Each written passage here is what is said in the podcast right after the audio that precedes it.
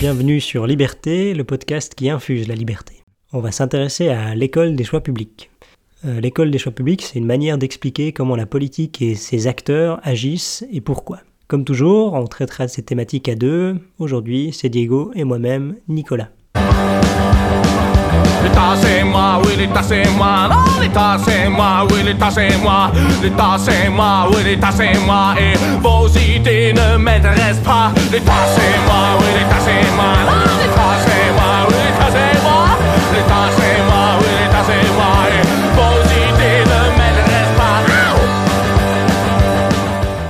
On oppose parfois le secteur public et le secteur privé. Donc le privé existerait seulement euh, pour euh, son propre intérêt personnel, le profit, alors que le secteur public aurait des euh, ambitions, des objectifs un petit peu plus larges. Les politiciens s'engageraient pour le bien commun ou pour les autres. En réalité, on va montrer que l'école des choix publics s'est attelée à montrer que les politiciens et les institutions aussi sont mus par des intérêts personnels. Si on revient un petit peu dans l'histoire, à la fin de la Deuxième Guerre mondiale, l'État est revenu au galop, s'est rendu compte que euh, le marché avait des déficiences avec euh, la crise de 29 et, euh, et la guerre. L'économie s'est attelée à montrer comment l'État pouvait corriger les erreurs et les défaillances de marché. Donc il y a toute une tradition d'économistes qui a essayé de modéliser, on appelle ça les économistes du bien-être, qui ont modélisé comment l'État pouvait interagir et intervenir dans l'économie pour le bien-être. Ensuite, l'école des choix publics, c'est une école euh, d'économie aussi et de sciences politiques qui est venue plutôt à la fin des années 50, qui en gros est un, est un courant qui utilise des méthodes économiques pour expliquer comment la politique, ses institutions et ses acteurs fonctionnent. Principalement, cette tradition va mettre en évidence la manière dont les choix collectifs se forment et euh, notamment comment les groupes d'intérêt, les politiciens ou les bureaucrates sont influencés plutôt par leur intérêt personnel, parce qu'au final ça reste des êtres humains, et non pas par l'objectif d'un certain intérêt général ou euh, le bien-être du plus grand nombre, comme certains euh, économistes ou scientifiques du bien-être l'ont théorisé. Et ça, ça va avoir des conséquences sur un certain dysfonctionnement des pouvoirs publics. L'école du choix public reconnaît que les actions collectives sont nécessaires en société, mais ils remettent en question le mythe des serviteurs de l'État qui seraient éclairés, impartiaux, agissant pour le bien-être collectif. Pour eux, les politiciens restent des individus et ils sont animés par leur intérêt personnel, comme tout le monde, ils ont des incitatifs. Euh, à cette époque, cette approche euh, remet en question l'idée que l'action de l'État est nécessaire pour améliorer le bien-être social en corrigeant les déficits du marché, les défaillances du marché. Donc ça remet en cause une sorte de dogme établi et cette école de pensée s'attelle à montrer que l'État et son intervention ne règlent pas vraiment les problèmes, mais même que parfois elle les accentue, par exemple en bétonnant des monopoles ou en encourageant des biais d'information. Leur réponse en général à cet état de fait, c'est de mettre en place une structure constitutionnelle suffisamment solide et restrictive pour empêcher que les politiciens ou même que les différents acteurs aient des incitatifs négatifs. Et ils veulent aussi des contre-pouvoirs forts qui permettent au final que même le plus mauvais des politiciens ne puisse pas faire des bêtises. Le service public ferroviaire, c'est nous. Quand je dis nous, c'est au sens général du terme. Les cheminots aujourd'hui, je vous le dis droit dans les yeux, ils défendent l'intérêt général, pas leur intérêt particulier. Un premier point qui pour eux mérite une remise en question ou une explication, c'est de se demander quel est cet intérêt général si souvent évoqué par des politiciens ou par différentes personnes. En réalité, quand on s'y intéresse, euh, il n'existe pas un seul intérêt général. On vit dans un monde euh, de pluralisme, de valeurs différentes. Chaque personne défend une vision du monde différente, a des valeurs différentes et a surtout des intérêts différents. La, concurrence entre ces intérêts antagonistes est inévitable et aussi souhaitable. Ça rend donc vital d'étudier la manière dont ces intérêts antagonistes et leurs exigences se résolvent à travers le processus politique, de voir comment on fait des arbitrages entre les différents courants. Un groupe ou une communauté ne peut pas avoir de valeurs ou d'intérêts communs, vu que les, individus divergent. Au final, c'est pas une société qui a des valeurs, mais c'est les individus. Et en fonction de ces valeurs, les individus agissent, vont voter et choisissent leurs représentants. On peut donc euh, difficilement, ou même pas du tout, dire qu'il y a un intérêt général, parce que les intérêts sont forcément divergents. Et on dit aussi que selon les, les systèmes électoraux, que ce soit la proportionnelle à la majoritaire, avec des possibilités de voter en s'inscrivant avant, etc., etc., le système électoral peut aboutir à des réponses différentes. On cite par exemple assez souvent le fait que Trump a eu moins de voix que Clinton en 2016, mais qu'il a quand même été élu. Donc là, si on avait voté simplement à la majoritaire, le résultat aurait été différent. Et en fonction du système, le comportement d'un candidat ou des électeurs change aussi. C'est-à-dire que les électeurs savent qu'il n'y a pas besoin d'être majoritaire, mais qu'il y a besoin de gagner certains États. C'est-à-dire qu'on s'adapte vraiment et l'individu, ici, s'adapte au système. C'est pour ça qu'on peut assister à une sorte de tyrannie de minorité, ce qu'on avait déjà euh, montré quand on a parlé dans notre podcast sur la démocratie, que certaines, certaines minorités peuvent imposer leur vision ou leurs valeurs à l'ensemble de, la, de la société en fonction de comment euh, les, les, préférences sont... Euh, sont en place par le politique. Parfois, pour euh, des élus, pour des politiciens, il est plus facile et moins coûteux de satisfaire une minorité visible qui va se mobiliser pour ses propres intérêts, euh, aux dépens d'une majorité silencieuse ou indifférenciée.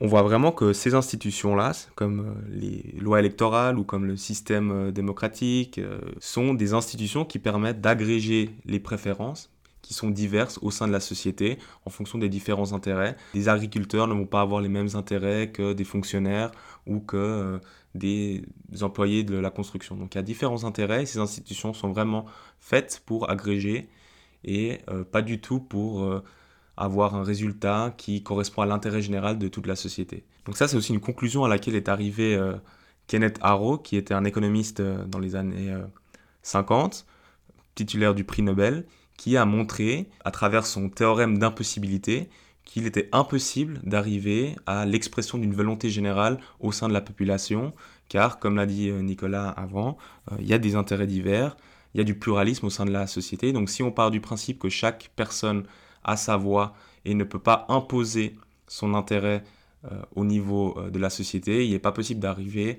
à un intérêt général parce que l'agrégation des intérêts individuels ou de la volonté personnelle ou des préférences n'est pas égale à euh, la volonté de tout un chacun et de la société. C'est là où l'école du public choice, avec ses deux grands représentants et fondateurs qui sont euh, Buchanan et Tulloch, ont considéré que l'État n'est pas quelque chose d'organique qui se développe naturellement avec ses propres objectifs de bien commun ou euh, d'arriver à, à, un résultat de bien-être pour la société, mais c'est plutôt un simple moyen par lequel des individus rationnels, avec des préférences particulières, vont essayer de poursuivre leurs intérêts à travers les institutions de l'État et euh, à travers l'action collective. Pour l'école des choix publics, il y a trois acteurs centraux, les électeurs, les politiciens et les fonctionnaires. L'école du choix public et les économistes du choix public partent du principe que ces trois acteurs sont des agents rationnels comme les autres. Ce n'est pas parce que on rentre au service de l'État en tant que politicien ou en tant que fonctionnaire qu'on arrête d'être un individu qui cherche son intérêt personnel. Si l'intérêt général n'existe pas, pourquoi les gens s'engageraient en politique ou dans l'administration? C'est une question qu'on peut se poser. Alors pour les politiciens, clairement, selon euh, l'école des choix publics, c'est qu'ils ont une motivation personnelle intrinsèque, c'est se faire élire et gagner un mandat électif. Vraiment, les politiciens, selon cette école, leur objectif principal, c'est pas de faire passer une certaine politique ou d'avoir certains idéal, mais c'est vraiment de euh, être élire et d'avoir le pouvoir, entre guillemets. Pour ce faire, donc ils vont essayer de séduire, d'attirer les électeurs. Et euh, l'objectif, c'est euh, d'être au pouvoir, comme on a dit. Mais pourquoi? Pour avoir de la, de la reconnaissance et évidemment aussi des revenus financiers. Donc ils ont une grande incitation à être élus. Selon une vision traditionnelle, les politiciens ils seraient simplement en place pour appliquer les décisions, les préférences ou les intérêts des électeurs qui ont choisi de les élire, donc des, donc des individus. Mais comme les politiciens sont des individus à part entière, ils n'ont pas forcément les mêmes intérêts que ceux de leurs électeurs. Donc ils peuvent avoir une forte incitation à voter des dépenses publiques ou à rendre service aux, aux citoyens, aux électeurs qui les ont élus et pas pour l'intérêt général. Ça montre bien encore que l'intérêt général n'existe pas vraiment, mais c'est plutôt différents euh, intérêts personnels. Par exemple, un politicien qui euh, a fait une campagne pour attirer le vote, encore une fois, des agriculteurs, il va avoir une grande incitation à voter des lois ou à euh, faire campagne pour du soutien aux agriculteurs parce qu'il sait qu'il il sera ensuite récompensé par ces mêmes agriculteurs on peut comprendre un petit peu ce marché politique entre les électeurs et les politiciens qui s'échangent des faveurs et euh, on peut essayer de comprendre euh, l'activité et le comportement de certains législateurs en fonction de leur objectif et de leur motivation à rester au pouvoir ou à être élire. Donc c'est comme ça que l'école du public choice analyse la situation. du point de vue des politiciens. Ensuite, il y a euh, un autre euh, acteur qui sont les fonctionnaires. Les fonctionnaires, faudrait te taire, t'en pas une, mais tu touches quand même ta thune. Les fonctionnaires, faudra t'y faire, faire comme les copains, tu vas te mettre en main au turbin.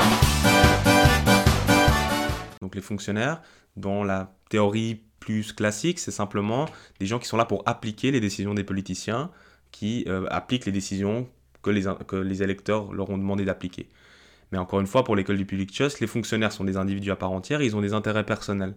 Alors quel est l'intérêt personnel des fonctionnaires? Donc certains auteurs euh, du, des choix publics défendent que leur but c'est de maximiser leur budget, leur objectif c'est de maximiser leur capacité d'action, leur droit de décision. Donc il y a une grande incitation à augmenter les budgets de l'État parce que chaque euh, administration, chaque bureaucrate va essayer de tirer un petit peu la couverture vers lui et de faire augmenter le budget de l'État qui n'est pas euh, forcément compatible avec un État svelte qui s'occupe euh, des choses principales et essentielles du point de vue, du point de vue libéral. Il s'intéresse finalement aux incitatifs de l'électeur, pourquoi est-ce qu'il va voter et comment?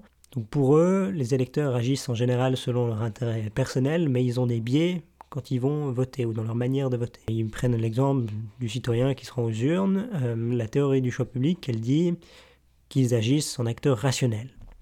Et un acteur rationnel, il sait qu'il ne peut pas être correctement informé sur l'ensemble des programmes des candidats. Ça lui prendrait trop de temps, ça lui demanderait une concentration, ça lui demanderait donc de consacrer trop d'énergie à cette activité. Et il sait aussi que sa voix seule n'a pas un grand impact sur le résultat final, donc son choix rationnel, c'est de rester dans l'ignorance, donc ne pas être au courant de tout ce que veulent les candidats, ou simplement, même encore pire, de s'abstenir. Et dans ce cas, son ignorance, quand il va voter, vu qu'il n'est pas au courant de l'ensemble des programmes, ça mène à des, prises de décision qui ne sont pas forcément les meilleures. Il ignore souvent les enjeux et les conséquences de ses votes. Son candidat va peut-être faire des choses qui vont à l'encontre de ce qu'il souhaite ou qui n'est pas souhaitable pour euh, son groupe. Et dans ce cadre-là, les électeurs y poussent à l'intervention de l'État pour maximiser leur intérêt privé. En gros, ils réclament de l'État des services et des programmes dont ils tireront personnellement profit, tout en cherchant évidemment à les faire payer par l'ensemble des contribuables, donc par autrui. Donc c'est d'avoir les bénéfices pour soi et de donner la facture à d'autres. On souhaite euh, des exemples touchés plus sans payer, euh, donc financer des choses qui sont demandées que par une minorité, mais qui sont payées par tout le monde. Donc on a des exemples dans la culture, certains veulent reconstruire leur école, une nouvelle autoroute, etc. etc. C'est toujours des choses qui sont payées par autrui, mais qui nous servent avant tout à nous-mêmes. Et plus important encore, par le vote, on peut imposer sa vision du monde aux autres. Donc c'est aussi cet intérêt personnel rationnel qui est poursuivi par les gens. Au final, on est donc bien loin de l'intérêt général. Euh, il y a des électeurs qui s'expriment et dans ces électeurs, c'est ça devient des groupes d'intérêt, des gens qui défendent certaines visions de la société et qui, descendent, qui défendent certaines dépenses de l'État. Et donc l'ensemble se résume à la fin à une sorte de grand marché politique. Et ce grand marché politique, c'est donc un marché de voix avec des acteurs, les politiciens qui sont à la recherche de voix et le public ou les groupes d'intérêt qui sont à la recherche de politiciens pour défendre ou pour voter des subventions en leur faveur. Chacun cherche à mobiliser, puis à contenter un public pour justifier sa réélection, sa position dans la société, ou pour maintenir son existence économique euh, via des transferts économiques entre les actifs qui ne sont pas dépendants de l'État et les gens qui sont structurellement dépendants de l'État. Donc dans ce grand marché politique, chaque acteur défend ses intérêts personnels et il est euh, prêt à utiliser les outils en place pour y arriver.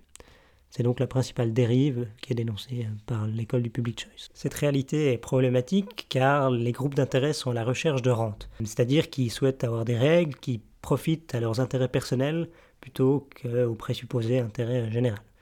La théorie des choix publics explique les mécanismes de ce grand marché politique et les nombreuses dérives de ce système. Ils essaient d'expliquer comment des groupes d'intérêt orientent le pouvoir, comment ils s'organisent et comment ils arrivent à orienter les bénéfices, donc ici les rentes, vers eux. Souvent, les, gens qui parlent d'intérêt général euh, parlent en réalité de leur intérêt personnel. Rappelez-vous de tous les politiciens ou de toutes les différentes personnes qui prennent la parole au nom de l'intérêt général, ils défendent avant tout et quasiment toujours leur intérêt strictement personnel. Pour maintenir cet avantage personnel et pour obtenir donc ces avantages, ils garantissent euh, à un politicien qui vote des lois pour lui un retour, enfin en retour, ils lui garantissent un soutien aux prochaines élections, de financer sa campagne, ou de l'appuyer pendant les votations, de mettre des affiches pour lui, ou de faire passer le message que c'est bien de voter pour lui ou simplement encore des retours d'ascenseur dans un futur dossier où il aura besoin de soutien de certains milieux. Euh, malheureusement, ces dérives, elles portent atteinte à la libre concurrence, qui est simplement faussée parce que l'intervention de l'État en faveur de certains groupes qui savent se mobiliser politiquement porte atteinte à l'égalité devant la loi et à la concurrence saine que les libéraux défendent. Tout ça se fait souvent au détriment des consommateurs et des contribuables lambda qui n'ont pas le temps de s'organiser pour influencer en leur faveur les règles, les règles du jeu. Euh, ça se fait au détriment des consommateurs de manière très concrète parce que les produits deviennent plus chers, parce qu'il y a moins de possibilités de choisir, ou parce que le pouvoir est de l'autre côté vu que la loi leur garantit ces positions de force. Et le contribuable lambda, bah, il est lésé parce qu'il doit payer pour les désirs d'autrui sans avoir donné euh, son approbation. En général, la démocratie pose un certain nombre de défis à la liberté. On l'a vu dans notre podcast numéro 7 qui parlait de démocratie et de liberté. Ce qui nous intéresse ici, c'est la recherche de rente. La recherche de rente, c'est la recherche d'un bénéfice supplémentaire dû à une position dominante sur le marché qui est octroyée par un pouvoir public. Donc ça peut passer par une subvention, ça peut passer par une loi qui interdit à nos concurrents d'exister, donc autrement dit, c'est octroyer des positions avantageuses à des groupes privilégiés. Et ces groupes d'intérêt, ils passent leur temps à tenter d'obtenir ce genre d'avantages. Ils dépensent beaucoup d'argent pour persuader les États, pour persuader les élus, les élus, pour persuader même la concurrence de faire des alliances pour avoir cet avantage garanti par la loi. Il faut le dire qu'on peut, entre guillemets, euh, comprendre, c'est leur intérêt personnel de défendre ces subventions ou ces avantages par la loi, parce que sans ces aides-là, ils n'existeraient pas. Donc c'était forcément immérités car sans l'État, ils disparaissent. Pour eux, se tourner vers l'État et demander ses avantages, c'est une solution de facilité, car dans le marché, qui est simplement l'expression des volontés individuelles qu'on agrège, le marché a dit qu'il voulait pas de ces acteurs et qu'il refusait de financer ou de soutenir leurs projets. Et donc, vu que c'est pas possible par la manière libre entre les individus, ils passent par des jeux politiciens avec des avantages octroyés par l'État.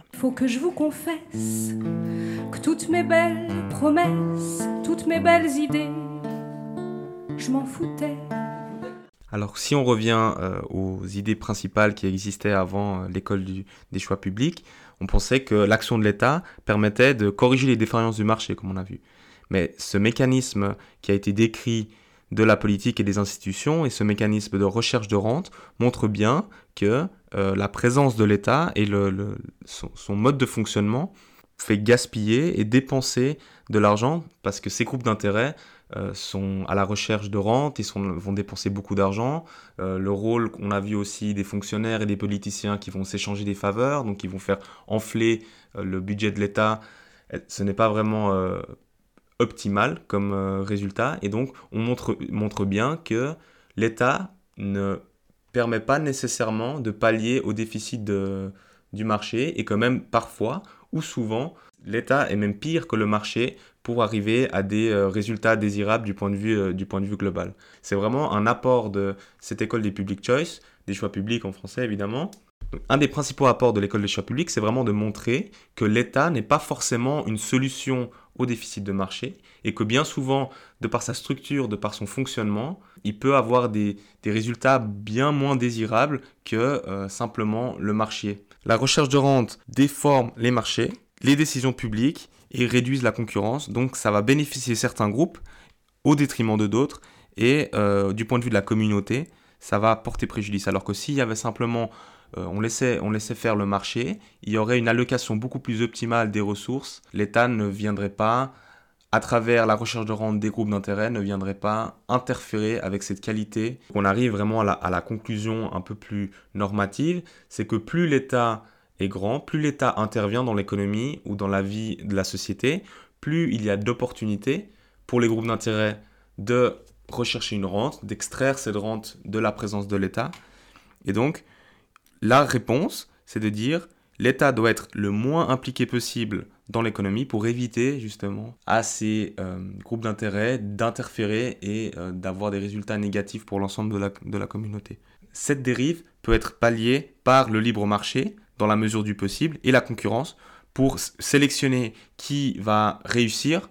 C'est le marché qui doit décider et non pas l'État à travers l'octroi de certaines rentes à certains groupes d'intérêts qui sont mieux organisés. C'est pourquoi le libre marché et la concurrence reste le meilleur moyen de sélectionner les meilleurs résultats et de permettre aux individus d'exprimer leurs préférences pour arriver à un résultat le plus positif et le plus désirable à l'échelle de la communauté.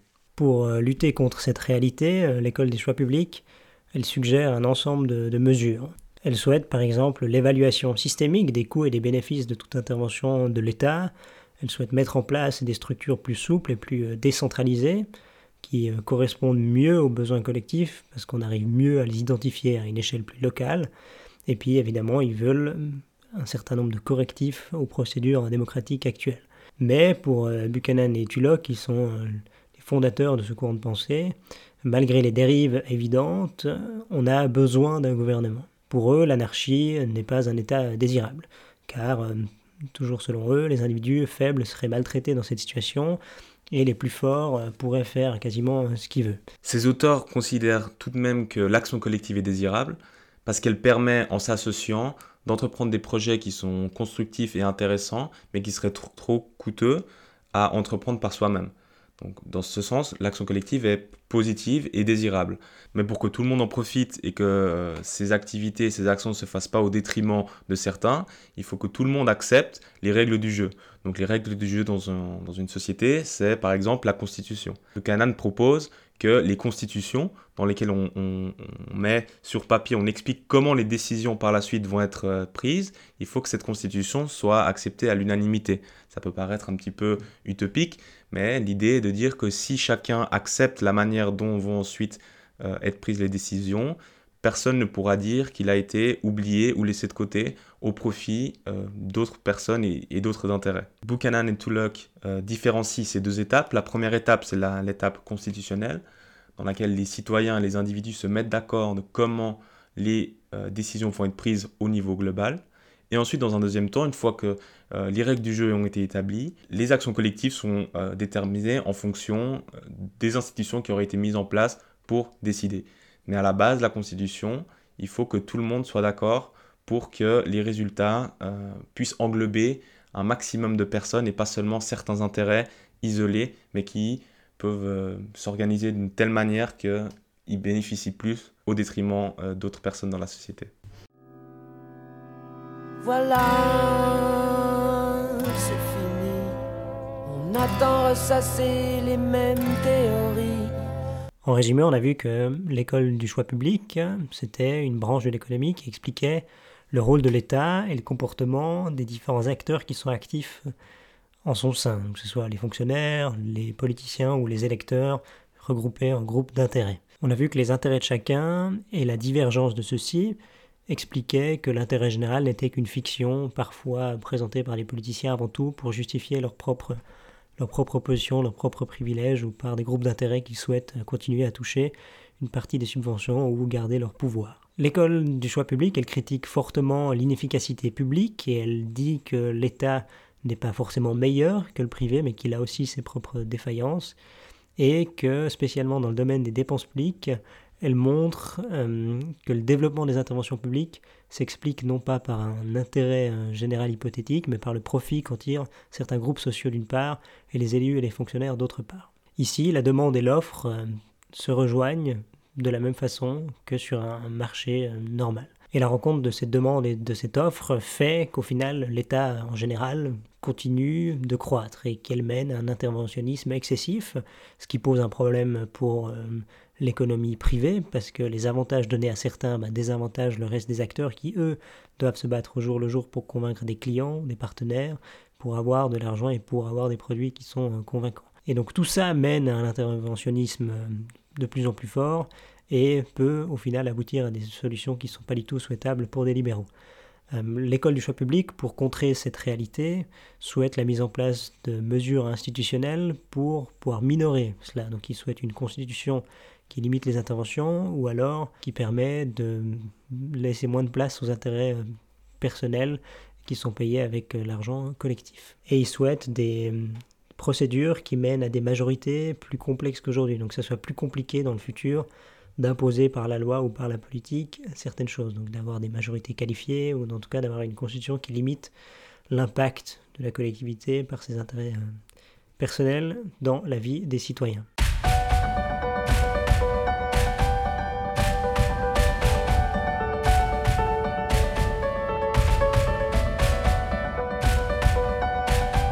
Pour moi, le livre est tellement important que c'est un concept en soi. À la question qu'on pose souvent, quel livre amènerez-vous sur une île déserte mm. Mais une bibliothèque, pas un livre. Faut-il ne pas aimer les livres pour dire ça, c'est mon livre de chemin? Tu en as qu'un? Mon Dieu, quelle pauvreté. Pour les pistes de lecture, euh, pour ce podcast, on vous recommande le livre de Eamon Butler, Introduction au choix public, qui présente bien les différents auteurs et les principales idées euh, du choix public, mais également les critiques et un petit peu le développement qu'il y a eu depuis les années 60. Donc c'est un, résumé et une présentation assez exhaustive des euh, différentes implications et aspects de cette, de cette école. Pour ma part, euh, je souhaite recommander le livre séminal de Buchanan et Tulloch, euh, Le calcul du consentement en 1962, qui n'a pas été traduit en français, où c'est vraiment la base des racines de euh, cette école du, choix public qui ensuite s'est développée jusqu'à jusqu'à aujourd'hui avec des économistes et des politologues contemporains. Pour ma part, je vous conseille le livre de Frédéric Bastiat qui s'appelle Sophisme économique dans ce livre, il répond aux collectivistes et aux étatistes en tout genre qui, euh, par la rhétorique, souhaitent justifier des avantages et des privilèges pour certains et en mettant en danger l'économie normale et donc indirectement les consommateurs et les individus qui sont forcément prétérités, soit parce qu'ils payent plus cher pour des produits de moins bonne qualité ou parce qu'ils doivent payer plus d'impôts. Il répond à toute une suite de questions qui sont des sophismes économiques, donc des choses qui sont prétendues par les collectivistes et les étatistes, mais qui s'avèrent fausses en réalité.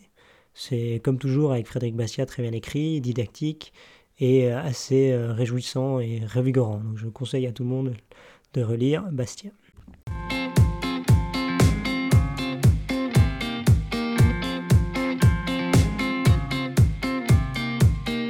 C'était Nicolas et Diego. Merci pour votre écoute et à une prochaine.